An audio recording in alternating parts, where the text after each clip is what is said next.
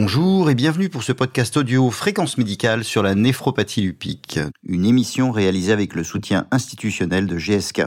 Le lupus érythémateux disséminé est une maladie chronique qui nécessite un traitement au long cours et dont l'observance est l'élément majeur du pronostic mais il est souvent compliqué et parfois inquiétant à suivre. Nous sommes avec Madame Johanna Kluskar, présidente de l'association Lupus France, ainsi que le docteur Laurent Chiche, médecin interniste à l'hôpital européen de Marseille et spécialiste de lupus.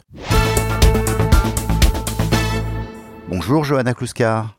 Le bon suivi du traitement est indispensable au contrôle de la maladie lupique. Par contre, euh, les malades ont souvent des problèmes pour le suivre. Est-ce que vous pouvez nous en parler? Mais euh, on sait que pour avoir un bon suivi, on a souvent le souci de, la prise de médicaments. C'est souvent une lassitude parce qu'il y a un certain nombre de, traitements à prendre. Pour ma part, j'ai une dizaine de cachets par jour. Donc, c'est jamais facile de prendre euh, cette prise tous les jours. Je le reconnais, ça peut m'arriver de les oublier. Et ça, c'est souvent le problème qu'on voit chez les patients. C'est euh, trop de traitements à prendre sur le long terme parce qu'on sait que voilà, c'est souvent un traitement qui est à vie. C'est souvent la difficulté quand on voit l'ordonnance euh, de tous ces médicaments, euh, ça donne pas envie dès le départ. Laurent Chiche, vous êtes confronté à ce problème de l'observance sur le long terme. Quel est votre commentaire? On sait que dans le lupus, comme d'autres maladies chroniques, mais particulièrement, on a une mauvaise observance. On a plus de la moitié des patients qui, au moins euh, à un moment donné de leur suivi, vont lâcher l'affaire, pour le dire simplement, sur un ou plusieurs de leurs traitements fondamentaux. Donc là-dessus, euh, il y a plusieurs attitudes possibles. Hein. On va rien inventer de spécifique au lupus, mais on a fait un travail qu'on a appelé l'ordonnance idéale, qui est disponible sur Internet avec les assos, pour essayer de dire aux patients que effectivement l'ordonnance n'est pas condamnée à être immuable avec les dix cachets et que chaque année et chaque consultation, elle doit être faite à, renégocier, si on peut dire, avec son médecin spécialiste. Par exemple, je ne vais pas tous les citer, mais par exemple, la prise d'IPP au long cours n'est pas justifiée par la corticothérapie comme on pouvait le penser. Et donc, c'est un médicament qui doit sauter systématiquement quand il n'est pas justifié par les troubles digestifs ou euh, un antécédent d'ulcère. Euh, le calcium peut être d'origine alimentaire et n'a pas besoin d'être supplémenté chez tous les patients. Et si on, on, va comme ça sur les traitements de 10 cachets, on passe souvent à 5 puis à 3. Et surtout, la cortisone, euh, c'est celui qu'on va renégocier à un moment donné parce qu'on va en parler. Il y a d'autres traitements qui prennent le relais et ça doit rester rester idéalement un traitement des poussées et pas un traitement gardé au long cours. Et ça, le domaine de la rhumatologie de la médecine interne a progressé sur cet aspect de la corticothérapie qui était euh, ad vitam aeternam depuis seulement quelques années. Donc, il faut reconnaître qu'on peut alléger maintenant l'ordonnance et pour qu'elle se rapproche de l'ordonnance idéale. Johanna Kluskar, un des médicaments pivots du lupus est l'hydroxychloroquine, mais certains malades ont du mal à le suivre par crainte en particulier des effets secondaires. Alors le souci qu'on on voit tous les jours. Hein, c'est, euh, on sait que l'hydroxychloroquine, ça peut toucher euh, au niveau de la vue. On sait très bien que la vue, c'est indispensable pour, euh, pour la vie de tous les jours. Et c'est vraiment une contrainte majeure de, cette prise. Et on sait qu'il y a beaucoup de personnes qui ne souhaitent pas le prendre de peur d'avoir la vue qui, qui disparaît. Alors qu'on sait très bien que c'est un traitement qui est quand même très efficace, malgré ses effets secondaires. Et c'est pour ça qu'on recommande un suivi ophtalmologique tous les ans. Voilà, pour un contrôle régulier euh, par rapport à la prise de l'hydroxychloroquine. Laurent Chiche, que pouvez-vous dire pour contrecarrer cette mauvaise réputation de l'hydroxychloroquine?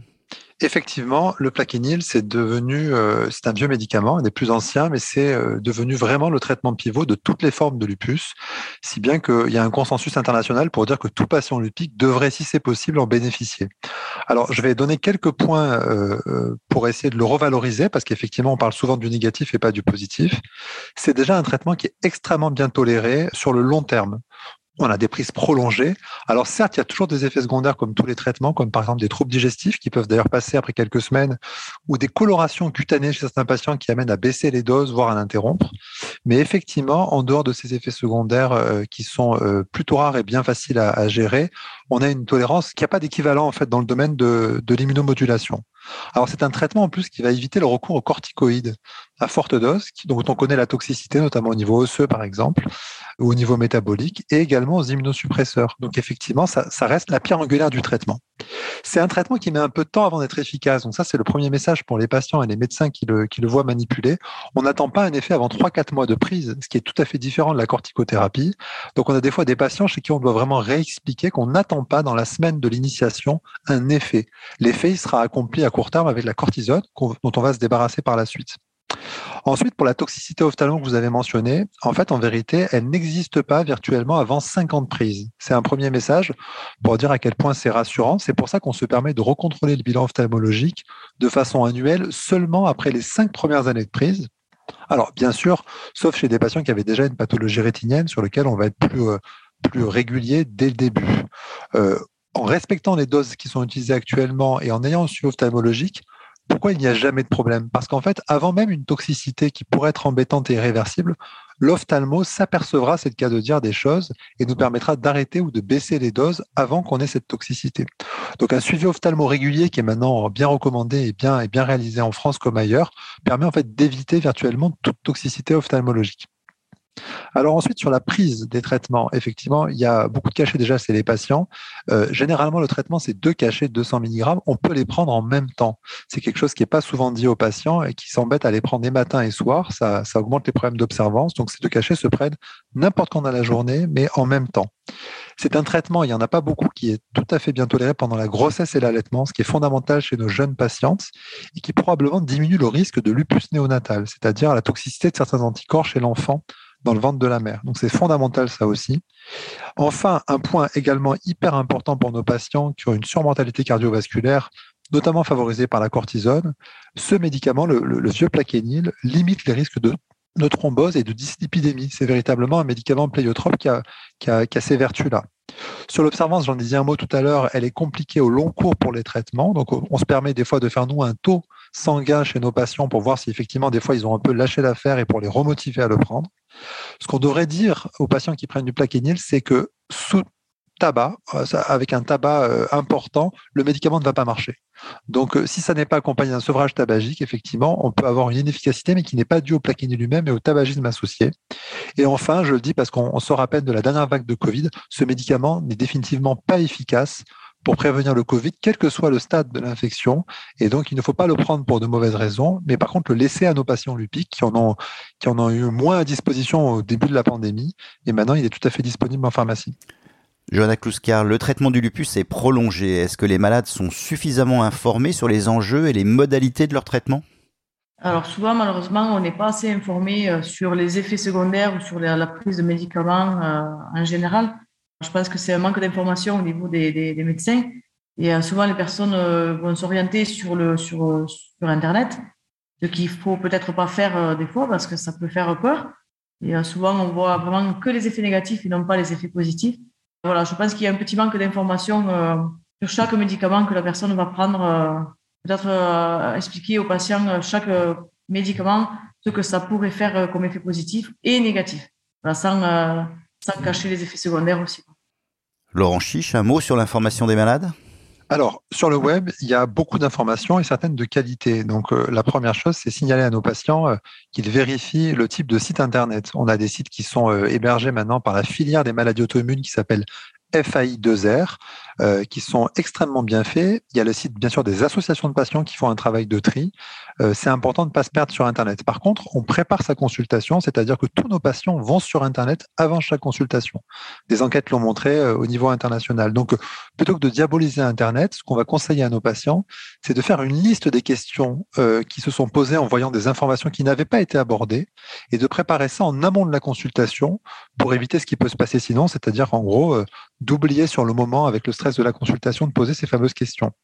Alors, pour aider nos patients et également pour aider les collègues médecins à aborder aussi certains points qui sont oubliés, on a mis au point un acronyme qu'on appelle BASIC et qui permet d'aborder les points qui sont les points qui peuvent paraître euh, anecdotiques mais qui sont fondamentaux.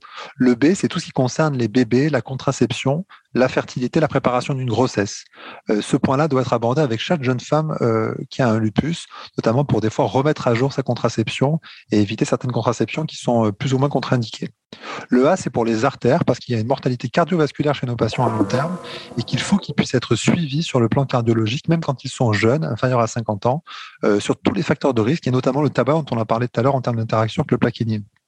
Le S, c'est pour le soleil et la photoprotection et les soins cutanés, qui sont fondamentaux dans cette maladie photosensible. Le I est d'actualité, c'est pour les infections, c'est-à-dire la mise à jour du carnet vaccinal, qui est fondamentale, et également la conduite à tenir devant une infection. La surmortalité en France euh, en 2022, quand on a un lupus sous traitement, c'est par les infections. Euh, et puis le C, c'est la corticothérapie qui va amener un lot de mesures associées et notamment un régime dont on rappelle à nos patients qu'il faut qu'ils portent, l'effort doit porter sur le sucré, alors qu'ils ont tendance naturellement à le porter sur le salé, ce qui n'est pas forcément une erreur, mais en fait, en vérité, qui n'est pas nécessaire pour la plupart des patients, alors que c'est le sucré qui fait prendre les 10 kilos à l'initiation d'une corticothérapie. Un dernier conseil, Johanna Kluskar? Alors moi, ce que je conseillerais aux médecins, et, et je le vois parce que je suis touchée par le lupus aussi, c'est d'expliquer avec des termes plus simples et euh, moins techniques, parce qu'on voit souvent des, patients qui sortent du cabinet du, médecin et qui n'ont rien compris et qui, n'ont pas pris de notes non plus. Et euh, voilà, d'essayer d'employer des termes plus faciles à comprendre. D'être voilà, et d'être plus proche des patients et de ne pas les laisser partir et de les laisser dans la nature pendant six mois ou un an et, et qui se retrouvent tout seuls sans information. Voilà. Laurent Chiche, un commentaire sur le langage à utiliser vis-à-vis des malades? On a beau essayer de simplifier notre langage euh, pour le sortir de termes techniques, ce dont on s'aperçoit, c'est que euh, quand le même vocabulaire est utilisé par des patients experts aux ressources lors d'ateliers d'éducation thérapeutique, qui sont des ateliers en petit nombre, hein, 5 à 10 patients maximum, on voit la portée éducative que ça peut avoir, puisque le message est véhiculé par un père qui a expérimenté, si on peut dire, les choses.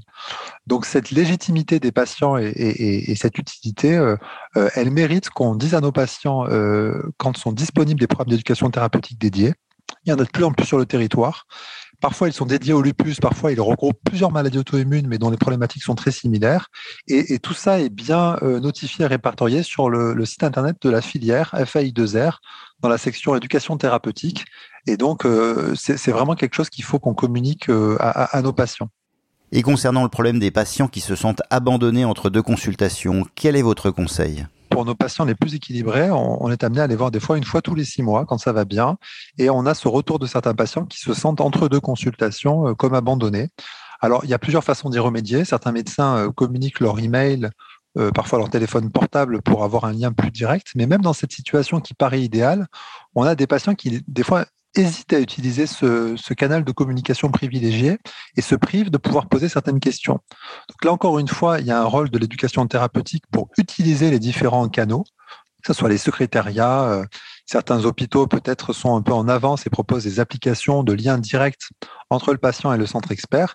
Et c'est bien sûr là qu'il y a un rôle des associations euh, qu'on peut pas, qu'on doit pas remplacer et qui est majeur euh, entre les deux, mais très souvent qui doit rabattre entre guillemets les patients vers leurs spécialistes sans attendre le prochain rendez-vous, même pour des questions qui sont pas euh, purement médicalement urgentes, mais qui le deviennent au niveau du vécu du patient. Merci à tous les deux. Cette édition audio de Fréquence médicale en médecine interne est terminée. Je vous dis à très bientôt.